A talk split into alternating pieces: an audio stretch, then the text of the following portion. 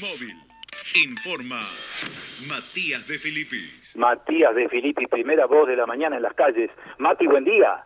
Buen lunes, eh, Carlos, María Silvia, buen comienzo de semana para todos. Saludos grandes a los oyentes. Vos los invitás a ir a los oyentes a la calle. Digo, ya digo, quédense si quieren, no, no hace falta que salgan, que vengan a la calle ahora porque está frío, está para quedarse en la camuquis un ratito. Claro. El que Ah, bueno. pueda, ¿no? El que Bueno, pueda, bueno. el que pueda en su burbuja y el que no lo escucha Matías en Radio M, que sí Por te va a contar cómo está la mañana en Santa Fe, Mati. Buen día. buen día, buen día, María Silvia. Sí, eh, yo les voy a contar, pero háganme caso, quédense, si pueden, un ratito más, porque se puso frío, frío. La verdad que estos días que tuvimos eh, viernes y sábados, bueno, fueron simplemente eh, una caricia para los que extrañan el verano. Bueno, ahora se puso fría las temperaturas, algunas eh, eh, complicaciones en materia de visibilidad, porque hay algunos bancos de nieblas y neblinas en algunos ingresos a la capital de la provincia y rutas de la región. El panorama, Carlos y María Silvia, ya me habías acostumbrado a verlo, seguro a muchos les está pasando aquellos que salgan a esta hora en materia de tránsito. Yo te diría auricular en algunos ingresos. Claro, venimos de dos semanas del receso invernal por vacaciones escolares. Bueno, hoy ese receso terminado y todos han salido, me parece que a la misma hora. Así que atención, con calma, con precaución, con tranquilidad.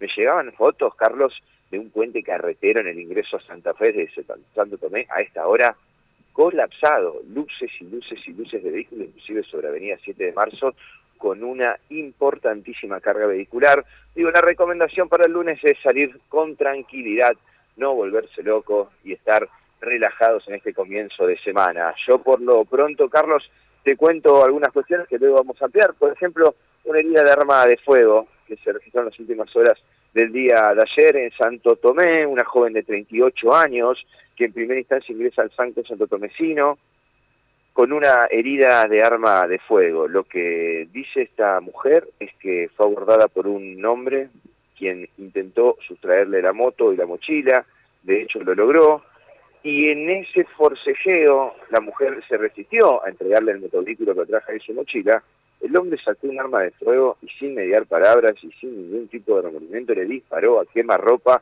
en la parte superior del pecho, en la mano izquierda. Bueno, esta mujer, al ver el arma y al ver el disparo, tuvo el acto reflejo de poner su mano frente al arma. Bueno, la bala también perforó una de sus manos, tiene eh, fractura en sus dedos. Bueno, lo cierto es que esta mujer fue luego trasladada al Hospital José María Cuyen, donde fue examinada por los médicos eh, y se le constató justamente esta herida de arma de fuego en el tórax y también en una de sus manos, eh, con el piso de entrada y salida. Estado reservado, esta joven de 38 años se encuentra en el shock room del Hospital José María Cuyen en estado delicado. Bueno, algunos detalles de la eh, crónica policial para comenzar este lunes. Lamentablemente, como siempre, estamos viviendo un poco de todo.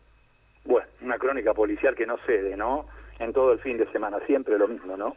Eh, Mati, muchísimas gracias.